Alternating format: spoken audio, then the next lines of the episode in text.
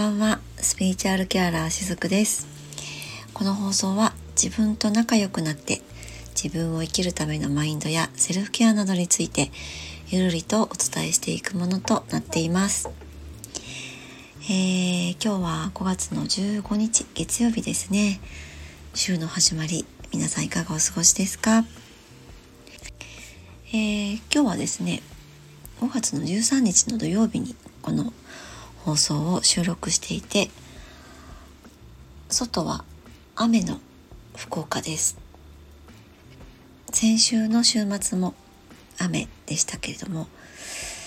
今週の雨はね浄化の雨かなと個人的にはすごく感じています、えー、昨夜の配信の収録の中でも少しお話をさせていただいたんですけれども、この雨は浄化の雨だなと感じながら窓にね、えー、映るその水滴をねお部屋の中から見ながら水滴が流れていくのを見ながらいろいろなことを今日は、えー、感じている時間が多かったりします。えー、その窓のですねカーテンを実はちょっと変えたいなと思ってですねというのもあの、私ねこのサロンのあるお部屋っていうのは自宅の一室をサロンに使っているんですけれどもこのカーテンっていうのがですねもうね6年ぐらいずっと使ってるんですよ。でえっとねレースの部分が一部なんかこう破けてきたりしているのを見て、うん、ちょっと変えたいなってふと思ったんですね。でずっと思っててそしてその窓の向こうにあの割と広めのベランダが私のお部屋の前にあるわけなんですけどもなんかね普段使っていないんですよ。えー、布団を干すぐらいでほとんど使っていなくてでも本当割と広いのでそうですねうん。ベッドが2台ぐらい入るぐらいの広さはあるんですよね。無駄に使っていないからもったいないなと思って。でちょっと前にあの気候がいい時期はこのベランダに椅子を出してね本を読む。そんな時間も結構楽しかったのでなんとかこの窓から見える景色もそうですしベランダで過ごす、えー、時間もそうですけれどもちょっとリフレッシュしたいなと思ったんですね。でずっとそうやって思ってたんですけれども、まあ、なかなか実際こういろいろ見に行く時間がなかったんですが今日たまたま午前中のうちにお買い物に行った時にえっとねスリーコインズショップだったと思うんですよ名前ちょっと違うかもしれません今あの100円ショップもそうですけどその類のってたくさんありますよねお店がねでうちの近所のその確か3コインズだったと思うんですけど何気なく入った時に、えー、まあ、値段はね3コインズではないんですがそのカーテンがね売ってたんですよね。で、えー、リネン類とかも売っててあ可愛いなと思ってしかも私の部屋のカーテンは、えー、遮光カーテンなんですがそこに置いてあるのも遮光カーテンだったんですよね。はあこれは買わなきゃと思ってただ、えー、長さがねか分からなかったので窓の長さが分からなかったので一旦ちょっと今日は買わずに帰ったんですけれどもさて家に帰ってカーテンのね長さを測ろうと思ったんですがメジャーが見当たらなくってどうしようかなと思った時にそういえば iPhone にメジャーがついてたなと思って使ってみたんですよ。そしたら本当にすごいですね。測れるんですよね。あの画面を通して長さ測れるって。すごくないですか？皆さん使ったことありますか？私多分ね初めて使ったと思うんですよね。この iPhone のメジャーをねそしたらちゃんとカーテンの長さを画面を通して測れたんですよ。あの当たり前じゃないかっていう声もね聞こえてくるかもしれないんですけども、まあ、測ったらそのスリーコインズに合ったカーテンが大丈夫そうでしたのでちょっとね明日以降買いに行けたらいいなと思っていますけれどもなんかそんな風にこういつもいる空間とか、えー、何か理念類を交換したくなる時期ってありますよね。どうですか？私一気に買いたくなったりする時ってあるんですよ。あの、えー、お部屋の模様替えとかですね。したくなる時があります。で、そういう時ってきっと自分の内側のエネルギーが変わっている時なんですね。変わる過渡期です。えー、過渡期なので、まだ今から変わっていくわけなんですけども、そのね、えっと、変わろう、変えようってね、えー、理念類でもそうですし、もう部屋の模様替えとかでもそうです。あと、断捨離とかもそうですよね。それをしようって思うまでっていうのは、まだエネルギーが変わってないんですけども、さてしようって決めた時からだんだんと見えないところでは動き出しているので、あの、それをいつも決めていると、それを意図するだけで自然とそういったものの情報が目の前にやってきたりします。で、今回の私もそうなんですけども、何気なく 3COINS に入ったら、なんか最近この窓際を変えたいなってずっと思っていた、そのエネルギーに引き合ってくれたわけなんですね。3COINS で出会ったそのカーテン類がですね。そうやって私たちってちゃんと自分でえー、その時の自分が意図したものを引き合わせられるようになっています。引き寄せるというよりか引き合う感じですね。なんか念じて念じてそれを引き寄せようっていうわけではないのでどちらかというと本当に自分が意図するだけで、えー、もうそれだけでね自分のエネルギーって変わっていくのでそしたらちゃんとおのずと向こうからそれが現れてくれる。っていう感じなんですね。だから私は引き合うっていうふうに表現するんですけども。で、えー、引き合った時にじゃあ実際にそれを行動に移したら移した時に自分のエネルギーが変わっているっていうことになるかなと、えー、そういうふうに捉えていただけたらいいかなと思います。えー、今日のお題はですね、えー、呼吸はもう生命力なんだよっていうお話をしたいなと思います。えー、皆さん呼吸してますか？してますよね。当たり前にしてるよってね。そう思われるかもしれないんですけども。あの呼吸ってね無意識に私たち止めてたりするんですよね。あるいは浅かったりとかですね。しっかりその肺の隅々入ってねブドウみたいな房がたくさんあのいっぱいこうあるんですけどもその隅々まで行くような呼吸をしていない方が結構多いものなんですね。えー、先ほどね呼吸を止めたりするって言いましたけどもあのー、例えばねめちゃくちゃ緊張してたりとかすっごい難しいことを考えている時って呼吸が止まってるんですよ。皆さん気づいてないかもしれないですけどもあのこの話をねふとなんか緊張してる時とかふとめちゃくちゃ難しいことを考えている時にもしもこのお話を思い出していただけたらあって自分の呼吸を振り返ってみてください。と止まっています。ずっとは止まらないですよね。もうそんな10分も5分もとかそういう話ではないんですけれども普段安静にしている時の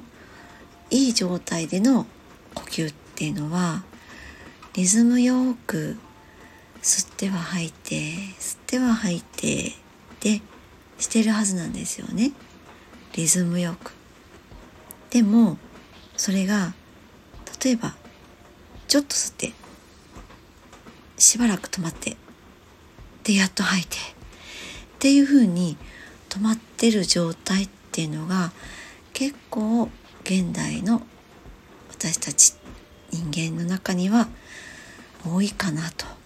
思います。あの実はねその呼吸が浅かったりとかえ気づいたら呼吸が止まってたとかねそういった自覚のある方っていうのも多かったりするんですね。で、ま、気づいているけれどもそれに対してまあそれはあまり大したことじゃないっていうふうに捉えている方もまたいらっしゃるかもしれないんですけれどもその呼吸っていうのは今日のお題でも言いましたように生命力そのものなんですね。えー、だからねエネルギーがすごくある方っていうのはえっ、ー、とね骨格を見てもわかるんですけどもその肺を守る骨格がやっぱりしっかりしてるんですね。えー、っとね体壁っていう言葉があって体の癖と書いて確か体壁だったと思うんですけども骨格によっても、えー、人の気質、ね、性格っていうのはやっぱり違うんですね。で、えー、それほどその骨格っていうのはいろんなものを示してくれてる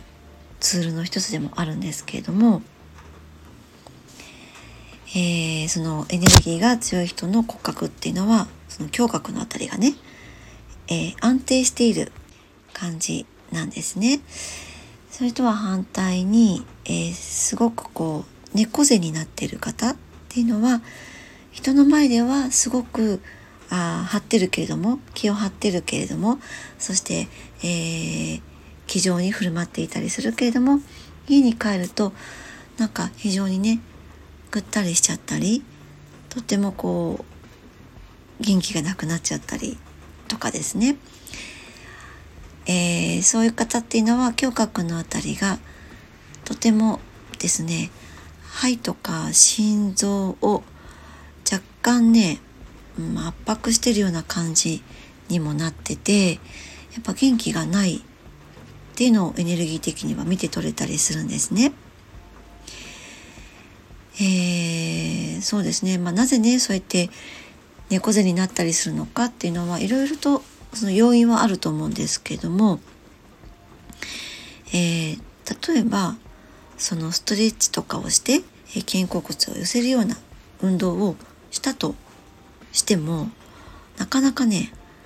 根本的には改善されないことの方が多いですね。で、まあそれってって結局自分が自分に対する態度、ねえー、自分にとってどういう意識を持っているかそしてそれによってどういう態度を自分にとっているかっていうところに意識を向けていくといいかもしれないですね。えー、結構ねその猫背の胸郭の方っていうのはあの自己肯定感が低かったりとかですね自己価値観が低くてでそれっていうのは非常に、えー、例えば幼少期の頃にあ誰かと比べられて、まあ、自分は価値がないんだっていうふうに思わざるを得ない環境の中で育ったとかですね。でそうしていくうちに、まあ、どんなに頑張っても自分はダメなんだっていうような、えー、セルフイメージを作っていてしまってでそんな自分をこの社会生活の中で守るためにだんだんとそのそういった感覚ってねあのハートでダイレクトに受け取るんですよね。外側からの誰かからの言葉とか意識っていうのはハートでダイレクトに受けるのでそれを守ろうとして自然と、えー、背中が丸くなっていきます。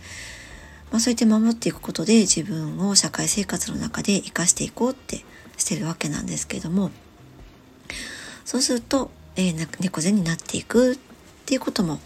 あったりしますのでねなので自分が自分に対して、えー、どういった態度をとっているのかっていうのも観察してあげるといいかなと思います。えー、まあ、それと同時にですね自分が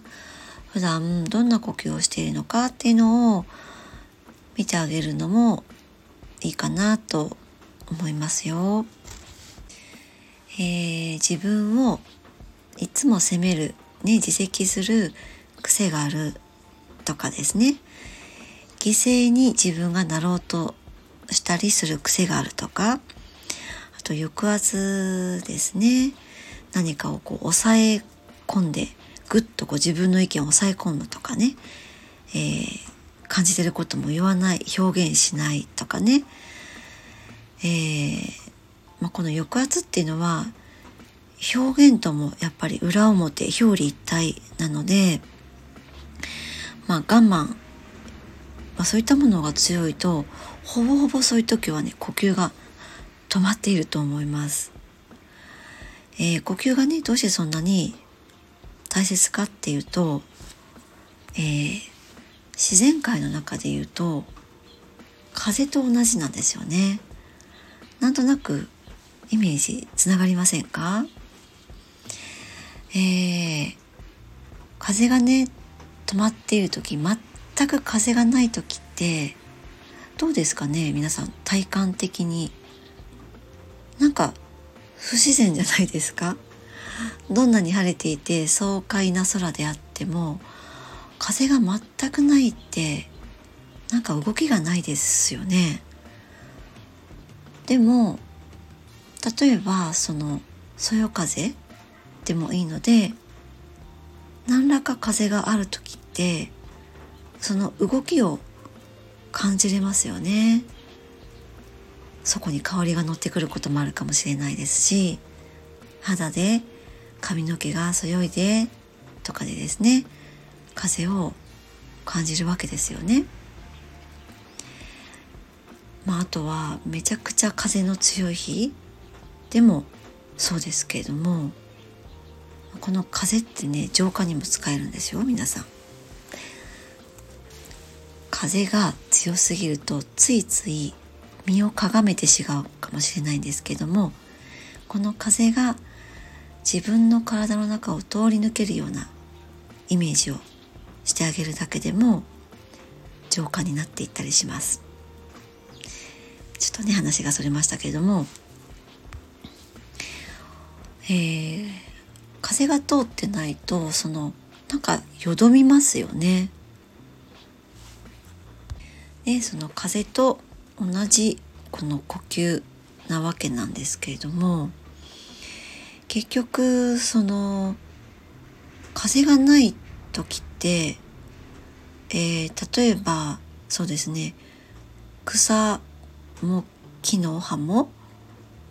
動かないわけじゃないですか。そよがない。ってことは、まあ、その地下では何かが止まっているはずなんですよね。えー、草木が揺れることで下でも必ず何かが動いているわけですよね。ということはですよそれを私たちの体に例えるとこの呼吸が止まるということは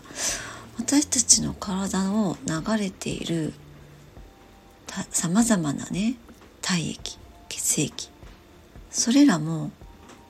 よどんでいるっていうことになると思うんですよね。どうですかね？この感覚伝わりますでしょうか？そうやって何かがよどんで停滞するとやっぱ元気がなくなっていきますよね。なんかこうイライラしちゃったりとかくよくよしちゃったりとか、えー、まあ、そういうことが続くとやっぱり生命力がだんだんとなんとなく弱々しくなっていくなっていうふうに思うんですよね。でもなんかこう好きなことで体を動かしている時って自然と呼吸ができていてで若干ちょっとね汗ばんだりして爽やかな汗をかいたりしてで体を動かすことで自分のこの周りの風も動きますよね。実際この私たちの体で言うならふくらはぎはね第二の心臓なんて言いますけれどもやっぱりその飛んだり跳ねたり歩くでもいいですけれども何かしらこう体を使うことで例えば本当に足の先に降りていた血液がそのポンプを使って、えー、心臓の方にまたぐーっと戻っていってまた新しい血液が体全体に流れていってっていうことが起きているわけですよね。でこれはその何を言っているのかっていうと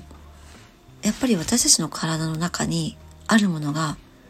循環することって非常に大切なんですよね。えー、血液が循環しないと足先が冷たくなったりそして足先がしびれてきたりってねいろんな症状を引き起こすわけなんですけども循環って大事なんですよね。えー、止まっていることがないわけなんです。もう常に循環していますよね。えー、体だけでなくって地球での、まあ、風とか水の流れ動きを見てもそうですし宇宙の流れもそうですけれども止まって停滞しているものって何もないんですよね。えー、まあ、循環するようなことを意識するっていうのは、えー、私たちをねきっと若々しくも保ってくれると思いますしまあ寿命にも影響を及ぼすかなと思ったりもしますけれどもね、まあ、それを踏まえてあなたの呼吸はどんな感じでしょうか？えー、あなたが何かそうですね。うん例えば、えー、なんかこの人に会ったら気づいたら呼吸が止まってるみたいななんか浅くなってるとかあるいはその逆にこの人に会ってる時はすごく自然な呼吸をしているとかですね。まあそういう人がもしいるのであればもうそういったその後者の人ですよね。そういう人と会うようにするとかですね、まあ、前者の人とはもうなるべく会わないようにするとか、まあ、そういった選択もやっぱり必要かなとは思います。えー、気が向くことをすればね、えー、呼吸は回っています。ちゃんとできていると思います。一方で気が向かないことをしている時っていうのはやっぱりこうなんか体が重くなるとかね。なんか動けなくなっちゃうとかね。腰が重くなっちゃうとか、まあ、そういったのって本当に自分の気が向いてないからなんですけれどもやっぱり呼吸と気って、えー、とても密接な関係性がありますのでね血液とか気の流れ、まあ、空気の流れのようなものですよね。えー、それを整えておくそれっていうのは結局は自分の体も軽やかに過ごせますしなんかこうもう体が楽だなっていうふうにね、えー、実感できると思います。なんかそれは難しいことでもなくてなんか自分が心地よいことですよね。それがまあ呼吸が軽やかになるっていうことにつながっているのかなと思います。えー、自分に対してもその呼吸が苦しくなるような選択態度をやめていくっていうのもぱり大切かなと思います。えー、なんかね表現を抑えているような方っていうのは喉の詰まりがあったりとかですね、まあ、結局それで、えー、呼吸もしづらい高いのもなっていると思うんですけども、まあ、できるところからでいいと思うのでね恥ずかしがらずに、えー、ちょっとずつ表現をしていくっていうこともされるといいかなと思いますけれどもなんかそんな風に自分の呼吸一つとってもそうですけれども自分の体に意識を向けてみることって強いてはその地球のことにも意識を向けることにもつながっていくのではないかなと思うんですね。えー、地球もやっぱり呼吸をしていて地球も、まあ、水脈がありますよね、まあ、人間の血管みたいなものですよね。えー、例えばこうダムをね作って水の流れをせき止められてそうしていくことで、えー、そこにあった植物たちがねなくなっていくっていうこともやっぱりあると思うんですよね。それってその私たちのまああらゆる何かが流れがね滞ることでいろんな病気を作り出していくっていうこととなんかリンクするかなと思うんですよね。まあ、なので、あの私たちがですね、まあ、例えばこうメンタルを崩してしまったりとか病気になったりするのも自然の環境もそういうふうに同じようになってるんだなっていうところにもやっぱりこう目を向けていくこともやっぱり大事で、えー、例えばこう私たちが生きやすいその目に見て、えー、美しいなと思うその人工的なものばかりが、えー、これまではずっと作り作ん？作られてきたわけなんですけどももうそれだけじゃないんだなっていうところに、えー、やっぱり気づいていってですねその自然美自然の中にあるものこそ生命力の源があるんだってねあそういったことももうそろそろ本気で、えー、考えていかなきゃいけないフェーズに入ってる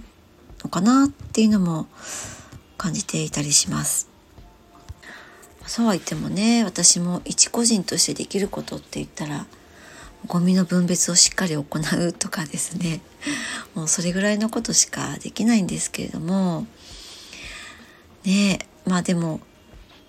一人一人ができることをどんなにこう些細なことでもそれをやれる人が少しでも増えていけばそれは必ず大きなパワーになっていくと思うのでですね。なので、まあ、そのためにもそれを、えー、できる、まあ、自分を維持するためにも是非ご自分のね、えー、呼吸にもちょっと意識を向けてみていただけたらなと思って今日はこういったお話をしてみました。はい。えー、ゆるりほっとする時間を大切にお過ごしくださいね。おやすみなさい。